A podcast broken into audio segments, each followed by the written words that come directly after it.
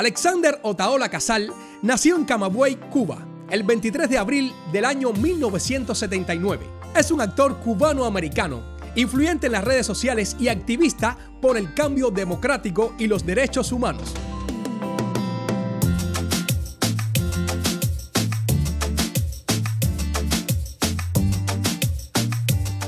Otaola es el conductor del programa web Hola Ota Hola, un show informativo y satírico que cubre noticias de entretenimiento y política.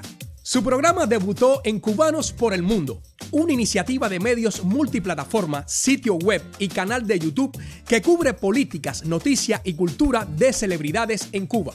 Para la secundaria, estudió en una escuela especial de atletismo en Cuba conocida como ESPA, donde practicó polo acuático, equitación, ajedrez y terminó en gimnasia rítmica musical.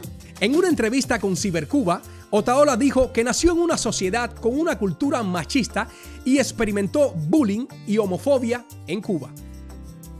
El 3 de diciembre del año 2003, Alexander emigró a los Estados Unidos y se instaló en Miami, donde trabajó como mesero, cajero en Walmart, panadero y gerente en un negocio de limpieza. Ya para el año 2008 regresó a la televisión y trabajó en telenovelas y programas de comedia. Interpretó al personaje de Carlos Recto en el programa de Mega TV Esta Noche Tonight, conducido por Alexis Valdés. Más tarde, en el año 2015, fue suspendido por la cadena de televisión Mega TV por usar una palabra obscena durante una entrevista.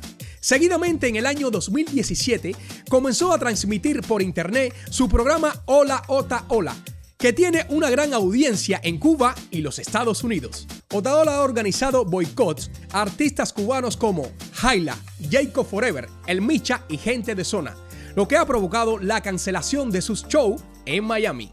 Como resultado de su activismo en las redes sociales, Jaila fue declarada persona no grata en la ciudad de Miami por el alcalde Francis Suárez. En el año 2019, Otaola criticó a la hija de Raúl Castro por cancelar el desfile anual del orgullo gay en Cuba y no proteger a los activistas de los derechos de los homosexuales. El 29 de febrero del año 2020, Otaola organizó una caravana en la popular Calle 8 para la liberación de los presos políticos en Cuba y para apoyar las políticas de la administración Trump sobre la isla. En su vida personal, según una entrevista con Iliana Marce, Alexander Otaola se encuentra actualmente soltero. Soltero. Los críticos han expresado su preocupación por la defensa de Otaola para boicotear a ciertos artistas cubanos. Varios cubanos americanos que fueron entrevistados por prensa asociada criticaron la prohibición como un acto de discriminación y censura. Sin embargo, el alcalde Francis Suárez de Miami apoyó la prohibición afirmando no se trata de intolerancia o censura, se trata de respetar y reconocer la mortificante historia del comunismo, especialmente en Cuba. Sin duda alguna, Alex Otaola es un gran artista que llegó para quedarse.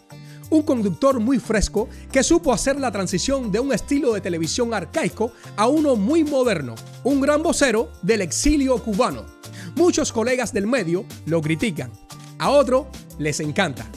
Lo cierto es que el versátil Alex Otaola conocido como la lengua más peligrosa de Miami, ha sabido colocarse como el número uno de los influencers cubanos.